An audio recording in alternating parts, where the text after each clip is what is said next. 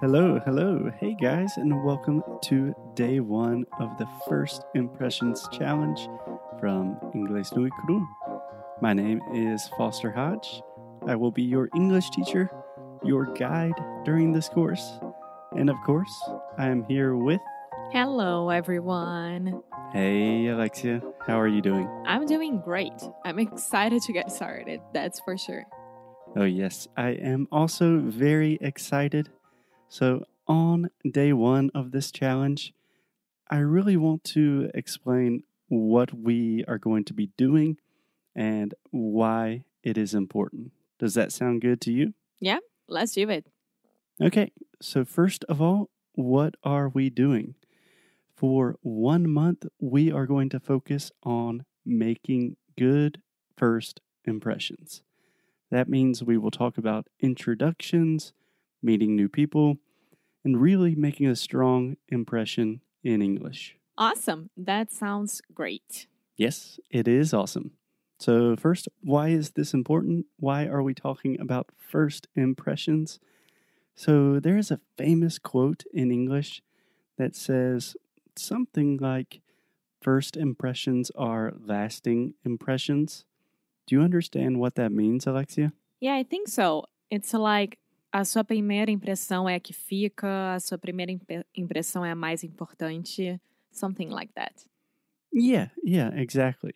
So basically, what we are saying is that first impressions are super important, and we only have one opportunity to make a good first impression. Yeah, so this means that we have to get it right the first time. Absolutely. So before we get started, can I tell a quick personal story really fast? Yeah, of course. So when I was learning Portuguese, I really, really focus on first impressions and introductions. So basically, I learned all of the normal things that people say to each other in normal, everyday conversations. I learned all of the common questions and answers, and then I practice this routine a lot. Okay. And what happened was people always thought that my level of Portuguese was much more advanced than it really was. So almost immediately people said, Cara, o seu português é muito bom. That's true. And I know that this seems like a small thing, but I promise it's really important because, on one hand, it gave me a lot of confidence. I was much more confident when I was speaking.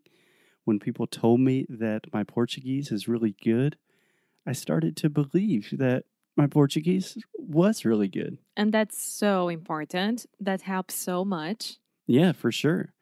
And that extra boost of confidence really helped me be more comfortable and more motivated. And also, people naturally started having conversations with me because they thought my level of Portuguese was quite advanced. So they just started talking to me like a normal person. And that's awesome, right?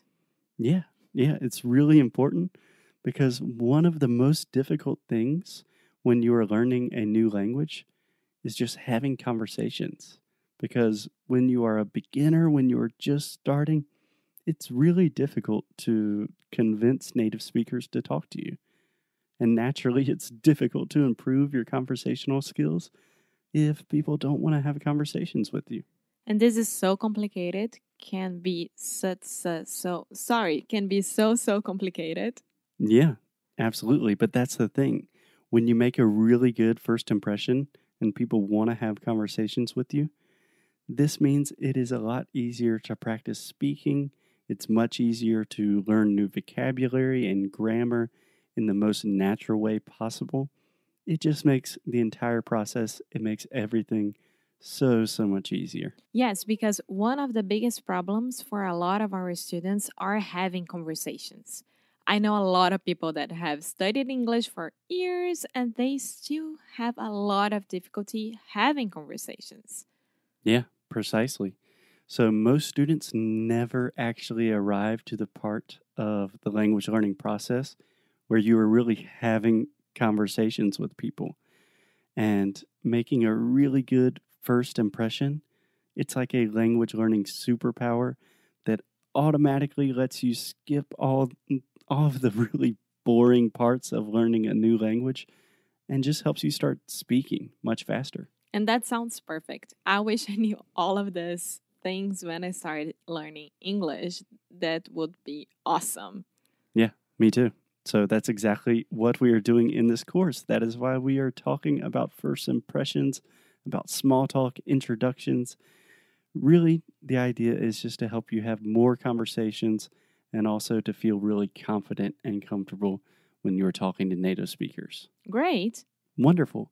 So every day, Alexia and I will send you a short audio challenge to make sure that you are an English introduction master.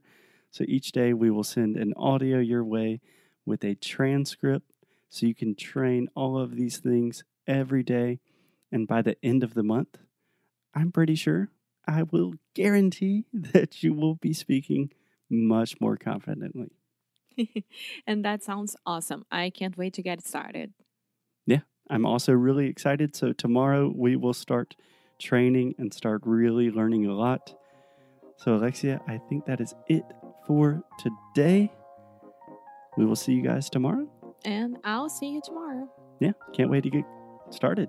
Yes. Let's do this thing. That's Let's the do point it. of challenges is to be motivated. So let's do it. Yay. Our game face is on. let's do it. See you guys tomorrow. Bye.